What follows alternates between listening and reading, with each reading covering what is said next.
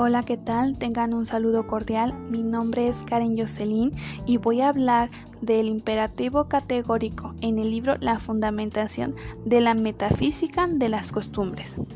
Primero que nada, quisiera hablar un poquito de la metafísica, ya que es una palabra que viene en relación con los puntos de vista de Kant. Esta palabra la encontramos en el libro llamado La Metafísica, que es un libro creado por Aristóteles es una mezcla de textos diversos. Son 14 capítulos que son escritos de manera separada. Muy bien. La metafísica habla del ser, pero en tanto en ser, no en ser en tanto que nos presenta en una identidad. Por ejemplo, si tomamos una entidad, una célula, si nos preguntamos una célula y le ponemos lo que tiene la célula, es en términos biológicos, estoy haciendo biología. Pero si nos cuestionamos en la célula de lo que tiene de identidad biológica llamada célula, hacemos metafísica. ¿Quién soy? ¿Qué es la naturaleza humana? ¿Qué es el amor? Este tipo de preguntas son de metafísica. Prioriza lo que cualquier identidad tiene de ser y no lo que tiene de particular en su identidad. Es decir, un ejemplo sería, hay mucha gente bonita, bella a tu alrededor, y puedes describirla de cada uno, pero cuando uno se cuestiona qué es la belleza en sí mismo, esa pregunta es metafísica. Es la que mejor expresa la naturaleza de la filosofía, después se especializa, pero si hay algo que hace el hecho filosófico, es la pregunta por el ser, una vez entendido eso, en el libro de Kant primero identifica los deberes morales, es decir, todo lo que existe nos provoca una reacción, todo lo que hacemos está valorado por un juicio, todo nos presenta como buenas y malas, y así, cuando queremos entender qué es el bien, buscamos el saber por qué está bien. ¿Qué es el bien? La palabra ética deriva del griego ethos, que se asocia con las costumbres de un pueblo con sus leyes, con las formas en que una comunidad se valora las cosas. Así la ética se relaciona con la filosofía, con el ámbito de los valores de las conductas de las acciones humanas, en cuanto supone el ejercicio de la voluntad y de la libertad de decisión. La ética es una cuestión humana, es la que nos extrae de la naturaleza y los que nos convierte en humano. En la naturaleza no hay ética, hay leyes naturales.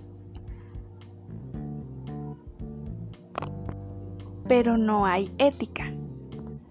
La ética nos hace humanos. El espacio moral se equipara con el racional. La ética está relacionada con la razón.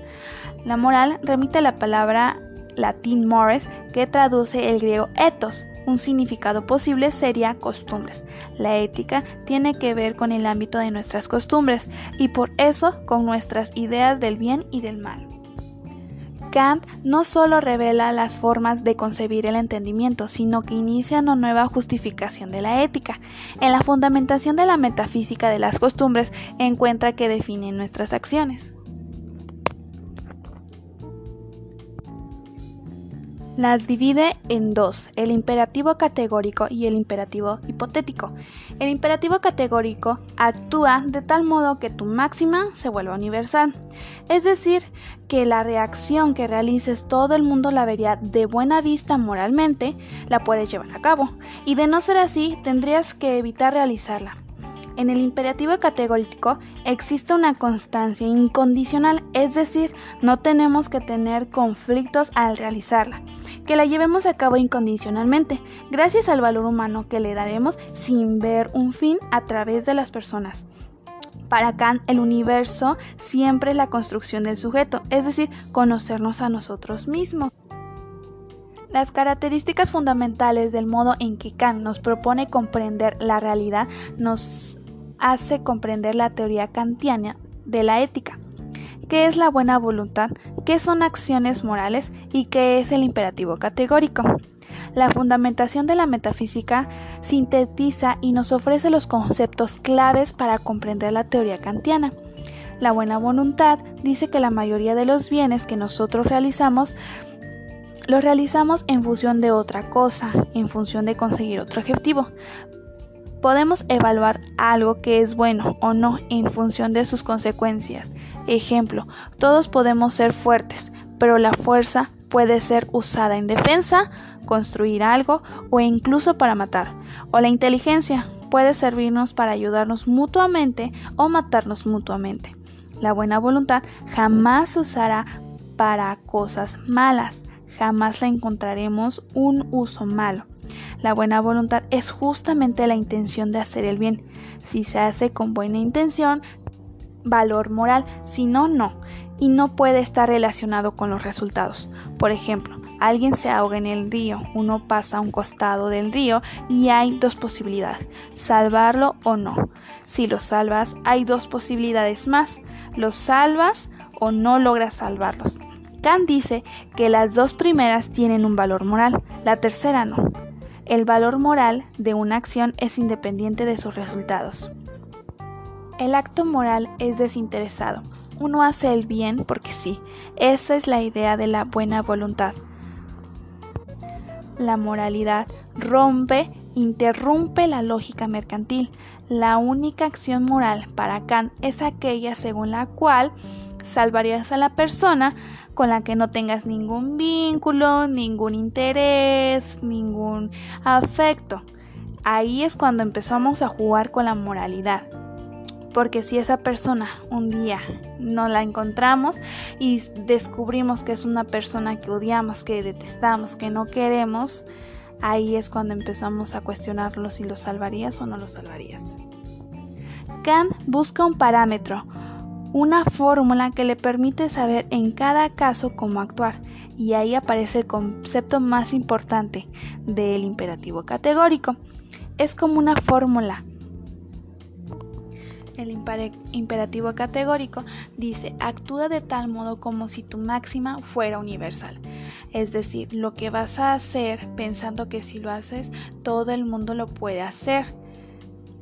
Un ejemplo sería como una falsa promesa tú puedes ir y prometer algo a la persona con tal de tener beneficio, pero ¿esa otra persona puede repetir tus acciones? Uno usa la promesa como la manera de hacer negocio, pero se pierde sentido a la promesa. La promesa funcionaría obviamente si se cumpliera. En el imperativo categórico, si evaluamos esta, está mal, no cumplir la promesa y hay dos consecuencias. Primero, me pueden prometer algo y a mí no cumplirlo. Y segundo, la idea misma de la promesa se disuelve. El imperativo categórico, en pocas palabras, es la fórmula para saber cuándo actuar bien y cuándo actuar mal. El imperativo hipotético habla de todo lo contrario al categórico, que nos llevará a un punto de quiebre donde nos llevará a pero la diferencia también es de que podemos realizarla sin ninguna condición. El imperativo hipotético nos habla de todo lo contrario al categórico, donde nos llevará a un punto de quiebre y de donde tenemos que recibir algo a cambio para poder hacerlo. Se puede ver a partir de dos puntos de vista donde podemos hacer, algo para hacer un mismo beneficio de esa acción, con base a esas acciones podemos nosotros tomar la decisión de llevar a cabo o evitarla, realizar la acción. El imperativo hipotético no afecta directamente, es decir, si nosotros tenemos la, la, iniciativa o la decisión de realizar esa actividad para tener ese intercambio, por algún condicionante no va a pasar nada.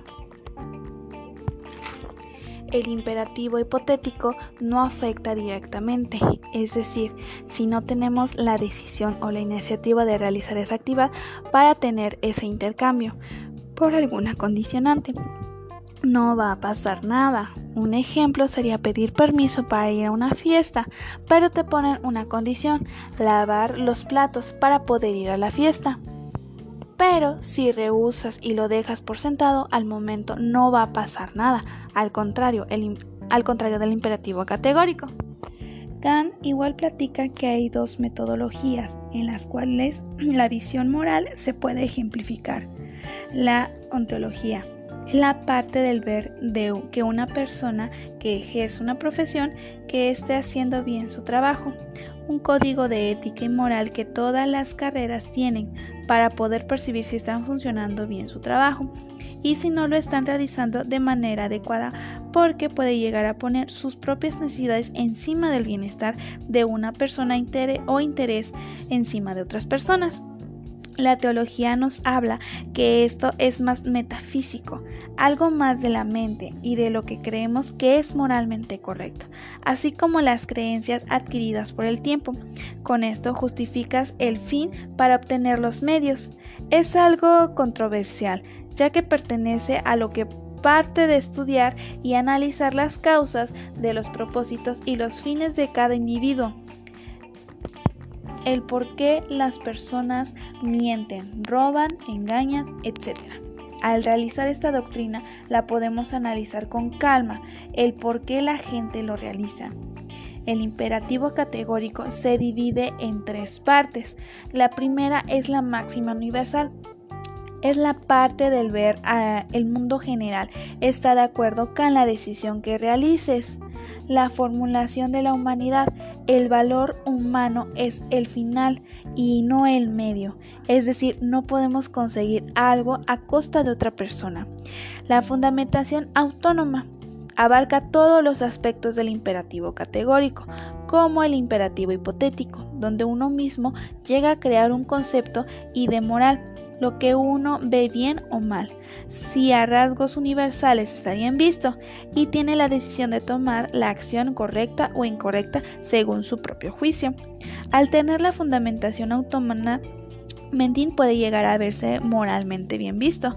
Kant dice que no podemos mentir porque es algo inmoral, porque al mentir usamos a un humano como medio y no como un fin. Sabemos que si mentimos podemos tener un beneficio a través de esa persona o podemos hacer daño. ¿Qué pasa si duele más una mentira que una verdad o al contrario?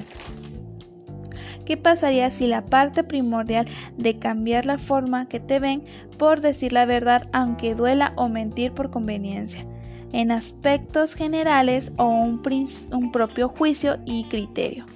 Mitchell, el margen universal, cada quien construye sus propias reglas, es lo que dice él, de lo que es moral y de lo que no lo es. Tenemos ciertos rubros en lo que podemos ayudarnos del gobierno, la religión, de lo que nos educan en casa, pero al fin y al cabo, cada quien tiene la decisión de ejercer moralmente lo correcto. Kant tiene fundamentos primordiales para estructurar algo que moralmente con el tiempo fundamente a algo certero. Cada universo es un mundo de cada quien va a tener las decisiones correctas, dependiendo de su mentalidad, pero sin, sin ignorar ciertas leyes universales en las que el juicio es sumamente blando o cruel con las personas. Kant dice en el libro, el utilitarismo es el bien social que hace que todas las personas lleguen y alcancen un poco de felicidad. Bueno, esto sería todo por hoy. Espero que le haya agradado.